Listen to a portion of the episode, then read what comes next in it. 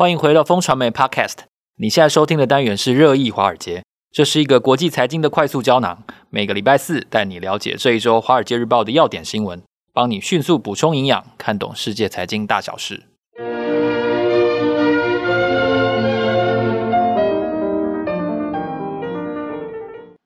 嗨，各位听众朋友，大家好！今天是二零二二年的八月十八号，我是风传媒的财经中心主任周启源。坐在我身边的呢是我们的财经顾问王志杰 Jason 哥，我们是金牛帮帮忙导读电子报的共同创作者。今天一样要来先跟大家导读一下《华尔街日报》这个礼拜的重点要闻。我们整理了几则非常重要的消息，其中包括了第一，攸关台海安全的拜习通话机密内容首次曝光；第二件事，欧洲的大旱。这样的气象的罕见现象呢，造成了能源危机的雪上加霜。第三则为你整理整理的消息呢，是 GDP 五年没增长，强国德国到底怎么了？第四则是日本软银再创史诗级的七千亿亏损，软银的愿景基金撑得过这次寒冬吗？另外呢，我们要跟 Jason 哥深度对谈的是助推亚洲半导体的晶片魔法师梁孟松与 TSMC 纠缠三十年的恩怨情仇。那首先，我先来跟大家分享一下，呃，美国的联邦参议员马基呢，Edward Markey 呢，最近在议会的代表团、国会代表团呢，刚刚结束了台台湾的访问行程。那中国作为这个回应呢，他也再次启动了准备要军演这样子的消息。台海的一个军事的局势，有没有可能在这样子互相的刺激跟进一步的推展之下，一触即发呢？拜登跟习近平之间的通话到底说了些什么？他们有没有共识？如果有的话，他们达成了些什么样的共识呢？这则消息要先先请 Jason 哥来跟我们分享一下。对，大家都知道，这个在裴洛西呢来访问台湾之前前四天，然后拜登跟习近平通了个这个电话，其实是视讯啦。大家看到新闻的影片都有看到，诶，两个人同同时出现在荧幕上面。其实哦，这个我们只看到新闻上只看到了说，呃，他们视讯了，可是不知道他们谈了什么。那这一则是其实是《华尔街日报》的独家，那它里面传递的最重要的讯息，跟我们台湾最重要有关的，就是说，习近平讲了一个很重要的话，就是说呢，现在不是全面爆发危机的时候。我觉得这句话其实一字千金啊，对于台湾安全特别是如此。那这个是这个《华尔街日报》的独家啦。那这个啊、那在他们两个呃会谈的过程中呢，其实习近平当然也会跟 拜登讲一下，哎，这个裴洛西如果来台湾啊，这个后果非常非常严重啊。可是呢，这个。呃，拜登也跟他说，我们其实是一个三权独立、呃三权分立的国家。哦，其实国会的事情，其实我也管不到，他是行政部门。那这个，可是习近平当然还是暗示啊，说这个没有没有意思要跟美国开战，然后这个双方都需要维护和平跟安全。然后最重要就是我们刚刚讲的，这个现在不是爆发全面危机的时候，所以这个大家。的解读都说，习近平其实在这个连任之前，其实还蛮克制的。这个啊、呃、状况呢，其实也不希望这个有太多的这个出人意外的事情发生。所以这个啊、大家不知道记不记得，拜登有说：“哎呀，这个最近两年，这个台海应该是安全的。”我相信他跟习近平的谈话，应该是对他下这个结论，其实是很有帮助的。因为距离二十大其实也一点一点在接近，就是啊，所以这个时间之前，其实呃，往鸵鸟一点的方向说，就是台海的和平是可以被想象的，因为中国大陆可能也无心完全的对付这件事情。对，二十大之后他们还会见面嘛？对，第一次呃，三年以以来，这习近平第一次出国，对，所以两个人第一次在这个国家领导人的身份，然后第一次见面，我觉得应该。最近应该不会。我们虽然这个文攻武赫的很厉害哦，不过我们应该是暂时可以保持和平的状况了。好，那我们下一则消息来谈一下欧洲。欧洲的气象其实断断续续，我们在国际新闻上面可能都有看到一些片段。那但是我们并没有发现的一个全盘的重点，就是说今年欧洲的炎热的现象蔓延整个欧洲大陆，而且这个极端的高温呢，导致了旱灾，然后呢也危及了经济。为什么会危及经济呢？对，这其实大家不要想说旱灾是一个很简单的事情，要就是水不够啊。其实水不够了，其实关系很多事情。第一个就是这个欧洲大陆其实水运的这个地位还蛮重要的哦，特别是莱茵河的水位，它现在在历史低点，煤炭啊、工业品的运输其实都受到阻碍。另外一个，这次这个呃，俄乌战争很重要的这个呃，乌克兰的粮食，其实它呃也会运用多瑙河啊、哦，然后做运输。可是呢，因为这个水位太低，所以断航。那更重要的是呢，可能大家在新闻上都没有看到的，就是核电厂。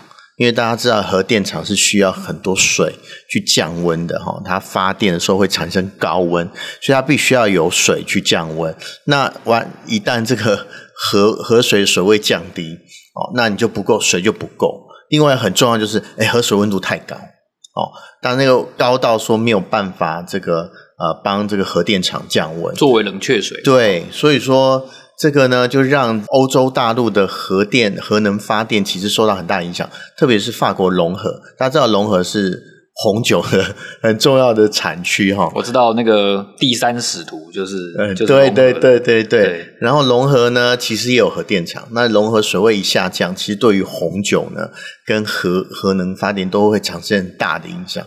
老实讲，这气候变迁确实是让这个人类经济活动其实产产生非常大的影响。那我们刚刚才跟一个红酒专家。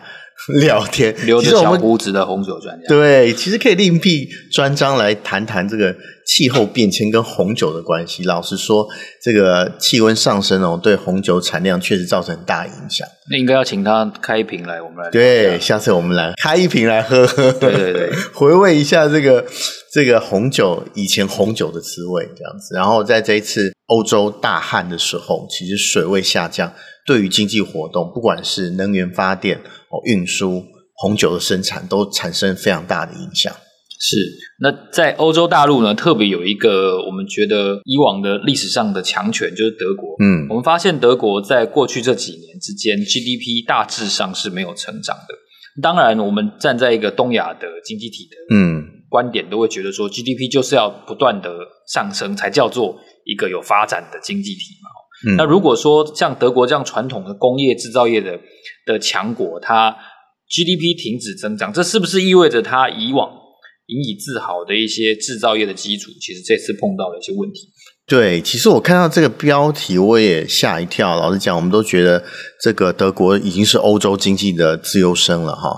可是五年来都是这个经济成长都持平，这其实我特别去 double check 一下，看到的图真的是如此。那这个呃，《华尔街日报》认为，其实德国以前为什么会这么强？其实有四大引擎。第一个是开放全球贸易嘛，哈，大家都知道，全球贸易开放对它以出口为导向国家是很有利的哈。第二个就是中国需求的激增，大家看到这个中国基建啊，基础建设、大型渠道啊，就这几年，然后都需要一些重机械，然后这个是德国很重要的这个出口主力。另外就是汽车啊。大家这个中国富起来，其实对德国汽车需求是蛮强的，所以中国需求的这个增加，其实对德国经济非常有帮助哈。第三个就是高效的这国内劳动，我相信这个也还是一样。第四个就是廉价的俄罗斯的能源，哈这个现在。没有办法取得哈，取得或取得比例大幅下降，取得成本大幅上升。那跟我们刚刚讲到的这四个，其实中间有三个都出现问题。第一个，全球贸易大家都听过断链了嘛？哈，其实，在各自国家，其实贸易全球贸易其实是有往倒退的感觉。中国需求大家也知道哈，往后这个衰退啊，然后廉价俄罗斯这个能源也不在了，所以这个呃这篇文章其实里面有。有一个非常有趣的例子，就是说他举了一个这个呃德国大家可能不知道的企业，可是这家企业呢叫 Hays Glass，它负责了呢全球四分之一的香水瓶哦 哦，大家知道香水瓶呃制制造玻璃要非常。多的这个能源供应，然后因为它的温度要到一千六百度以上，耗电哦，非常耗电。然后这个呃天然气一直是它很重要的这个能能量的来源。那可是这个俄罗斯的天然气一断炊，它的能源成本大家可以猜一下，这个飙升了多少？哦，《华尔街日报》说十倍。一个这么依赖这个天然气制造生产玻璃的，然后它的重要的成本升上升了十倍，大家觉得这个对德国经济会不会有影响？而且它获利应该不是很高，真的。那其实这不只是这个玻璃厂，然后。依据这个呃德国这个工会的调查，其实现在德国六分之一的企业其实削减放弃了生产。我觉得这个对德国的经济其实雪上加霜。那正好《经济学人》这期正好谈到德国，他觉得这个危机就是转机哦，德国可能会因此呢有一个不同的气象出来。那接下来下一则消息呢，我们要谈一下，就是其实这几年蛮低调的软银哦。孙正义在整个发布会上面，他有下诏罪己哦。这一则新闻我觉得是蛮有趣的，因为嗯，最近这一两年软银是蛮吃瘪的，他投什么就就亏什么。其实软银已经很久没有像阿里巴巴那种等级的，或者说软银成立到现在也就是那么一个阿里巴巴，讲到现在。嗯、那最近这十年，他可以说错过了非常多呃风头上的投资的趋势。那软银的未来会怎么发展呢？对，这其实其实软银的新闻呢，《华尔街日报》呃介绍了，其实不止一次了。那这一次呢，真的是亏损大到一个没有办法忽视，七千亿耶，三个月耶，也就是说一个月一一天你平均掉了多少？我们一百天的话，掉了这个呃七十亿，对，一天亏损七十亿啊，各位，好恐怖啊！没错，这个所以孙正义就他就这个在法说会上就说他感到羞愧又自责。所以这个下诏罪己呢，其实呃，我们看到孙正义下面软银的版图呢，其实最近就像岐原讲的，其实衰事蛮多的。首先两年前 WeWork 本来要上市挂牌，就发生丑闻哦，这个是一个衰事第一名。第二个 ARM 本来要这个打包出售的啊，结果诶这个各国政府都反对哦，特别是欧洲根本打了回票，是不行。第三个阿里，啊，陈蛮吃有阿里很多的，可是阿里又被习大大 打得很惨哦，这个蚂蚁金服也没办法上市，所以其实过去两年来，这个孙正义真的是蛮衰的。那他怎么办呢？他只好去卖阿里的股票。所以在《华尔街日报》另外一则新闻里面，大家可以看到，这个他卖了大概三千亿美金的。这阿里的股票，所以它的持股比例从五十九趴哈，占这个软银总资产的话，阿里曾经占软银总资产占到快六成了，现在只剩下二十一个 percent。那当然是因为阿里的市值缩水也是有关系啦。第二个就是他真的处分了这个一些，然后来救这个软银这个现在软囊羞涩的状况。所以我觉得孙正义是这这一号人物，最近两年真的是蛮带赛的。呵呵就是他真的投什么都不中啊，这个这个情况我觉得也蛮尴尬的。就是你回头看，其实他最近这几年都是出事的新闻，不然就是亏钱的新闻。哇，这个自从募了这个呃 Vision Fund 之后呢，他其实他的运势呢其实就往下走。这个呃愿景基金给他了一千亿美金哦，现在已经亏了多少？两两百亿已经亏掉了，也就是说，这个阿拉伯王子大概只剩下八成的钱了。而且大家看到这两年其实资本市场是大涨哦，大涨的状况，结果呢，孙正义的这个是阿拉伯王子投资他的愿景基金，说反向缩水了两成，觉得是非常非常可观的损失。对，那下一则消息呢，我觉得大家可能也比较关心，就是台积电的、嗯、呃前任的研发高层，我我其实很不喜欢称呼他为叛将，因为如果说称呼他 叛将的话。那很多人都是你前东家的叛将啊。对对，那但是这则消息，我觉得一来跟很多的小股民也有关系，二来确实它牵涉到我们下礼拜要做直播的一个消息，所以我们也想要把这则消息跟大家分享。也就是今年七十岁的梁孟松，他跟台积电纠缠了三四十年的恩怨情仇，到今年为止刚好三十年。对对，其实就是梁孟松呢，其实只有在。本来就有在科技业界大家熟悉，像我本人呢，因为也算是跟这个台湾的半导体跟这个科技业一起长大的哈，从这个新鲜的肝，然后变成中年大叔 哦，所以梁孟松其实，在我们这个领域里面，只有我们这领域熟悉啊，其实对外人其实不熟悉。其实《华尔街日报》这次把他选这个选为这个呃新闻人物，其实我也蛮讶异的，表示这个呃他的地位确实已经从研发然后有溢出的状况，就是他 impact 其实还蛮强大的。那如果大家呃最近有看 Facebook 或是有关心科技新闻的话，你应该会看到，哎，我们的同业哈 洪文哥，洪文哥最近在《今周刊》发表了一个他跟这个梁孟松。这个交手的经验哦，梁孟松其实他成名作是什么？他成名作很重要，是二零零三年哦。那时候呢，台积电跟联电其实竞争的蛮厉害的。那联电呢是跟 IBM 这个拿技术，拿同制成的技术。台积电呢不走这一条路，台积电自己开发。梁孟松呢就是功臣之一。那时候呢，他们为了开发这个零点一三微米哦，零点一三微米就是一百三十奈米哦，我们现在都已经三奈米了哈。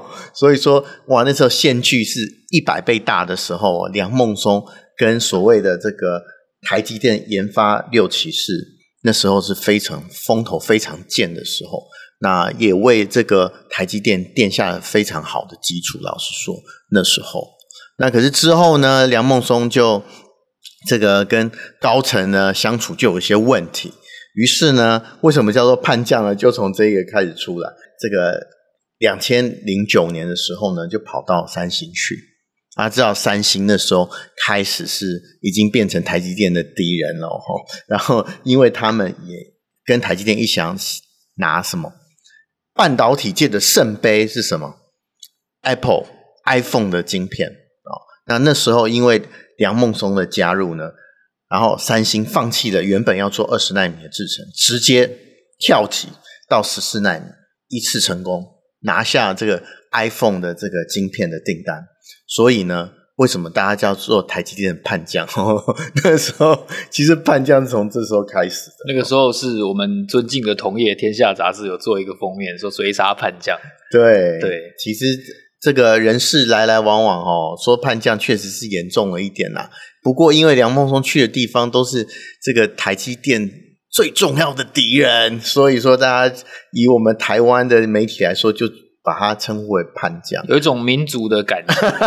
但但是我真的觉得这个这个词有点不可承受之重哦，因为如果你跳槽，然后你就被说是叛将。当然，以梁孟松的规格，他他他有资格了哈。像像我这种杂鱼，我跳槽其实也没有人会叫我的叛将，所 以所以我觉得还是跟身份高低是有关系啊。对，那其实这这一役呢，其实就是让这个，当然台积电在二一零一一年就开始告了哈，就有诉讼出来。那这个因为呃梁孟松离开台积电，其实有短暂到他的母校去教书教了一阵，他母校是成大，所以他是成大，哎，他不是台大的哦。他是成大毕业的，所以他成大毕业之毕业之后到 Berkeley 去拿到了博士学位，然后再回台积电。那我们刚刚讲到，他从这个三星后来也离开了，就进了进入了这个不只是台积电的敌人，台湾共同的半导体界的这个怎么说啊、的对手啊，就是对岸的中芯半导体。那中芯半导体呢，其实杨孟松的加入呢，确实是。这个啊、呃，让整个台湾半半导体界又有一个这个非常非常大的震撼了哈。那大家知道中芯最近最红的新闻是什么？他要做七纳米啊，七奈米哇，又直接打到台积电哦。这个后面的人是谁？又是梁孟松啊。所以梁孟松他已经他的转职哈，已经不是这个个人的这个职涯的取舍啊，他已经变成了台美。中韩这个 半导体实力的较劲的这个缩影，所以我觉得梁孟松会引起这么大的这个啊、新闻效应哦，其实是因为梁孟松这个人跟他本身的这个韩的技术，让这个啊、他的这个动向这么洞见观瞻。我觉得这个是也是呃很难得，我们看到枯燥的半导体有一些。爱恨情仇 的例子，杨孟松就是里面的这个主角啦。所以那个时候，蒋尚义他也有去中心，对啊，当那个董事。对，然后我记得另外一个那个杨光磊，那个研发处长，是，他也有去当独立董事。没错。那我觉得应该是基于尊重台积的立场，所以他们都没有去当实际比较 executive 的职位，他们都去当独立董事。嗯、那那我想也某种程度上也是贡献他们过去的一些经验。没错，其实大家不知道，其实台积电现在跟中芯虽然哎有有一点对抗的感觉，当然实力还是蛮差距蛮多的啦。不过我不知道大家知不知道，其实台积电曾经是中芯的重要股东，曾经占了十个 percent。为什么这样？因为二零零九年这个台积电呢，呃，在美国诉讼这个中芯半导体窃取它的这个营业机密，赢了，然后这个就判判这个中芯半导体必须要赔偿台积电两亿美金啊，两亿美金啊，中芯说啊，我紧啊。怎么办？然后这个台积电就说啊，不然你给我股票好了，就以股作债。对，所以又换了这个大概八个 percent 的股票。后来台积电也许看到中芯的前景还不错，或是中国半导体是还可以，然后哎，他又做了一个这个又买进了两个 percent，所以 total 来讲的话，应该是十个 percent 哦。那时候台积电是中芯半导体的这个大股东哦，还有这个董事席次哦。所以老实说，他们两个曾经合作过啊，合作过，然后现在又变成这个可能未来潜在的对手。我觉得这个分分合合哈，两岸这个也我们的也是这个打打闹闹哈。其实，在半导体业可以其实看的也蛮有趣的。这个呃，大家知道中芯半导体的前身的创办人是张汝京嘛？啊，张汝京其实大家熟悉半导体的人都知道，他台湾人。哦，他台湾人在台湾其实创了世大半导体哦，世大那时候其实诶蛮声势蛮好，我记得是一九九六还是九七年创立的，也是做晶圆代工。可是他在这个这个千禧年的时候，在一九九九年、两千年的时候卖给了台积电啊、那时候我还会当过四大的股东呢，我卖买过四大的这个股票，还赚了一下子，因为他卖给了台积电嘛哈、那所以说，老实讲，张汝京跟这个啊，张忠谋其实两张哈，那时候也是敌友的关系。那这个大家分分合合呢，恩恩怨怨到现在，以梁孟松这个这个啊关键人物，其实我们可以看到，就是说全球半导体确实是过去二十年都在一个竞合的状况。那未来二十年，我相信这个竞合状况不会减呐，只会增呐哈。那梁孟松到底能不能让？在这个呃带领中芯，然后用七奈米能打出一条血路，还是跟二呃十几年前一样，最后会被台积电告，然后没有钱付给台积电，然后台积电又被迫去当中芯半导体的股东。我觉得这个其实，我觉得续集哈、哦，比我们刚刚讲的情节还精彩。我也很期待看看这个续集到底怎么发展。其实这听起来跟前一阵子那个大立光还有先进光的官司是蛮像的，就是通常呃布好专利布局的一方就是以逸待劳，就是等于用诉讼战去去压迫你和谈了，所以类似的这个情况，我觉得未来也。应该还会持续上演。嗯、那关于半导体这件事情，也是因为台湾其实有非常多的散户啊，或者说是产业界的人士非常关心台积电的未来。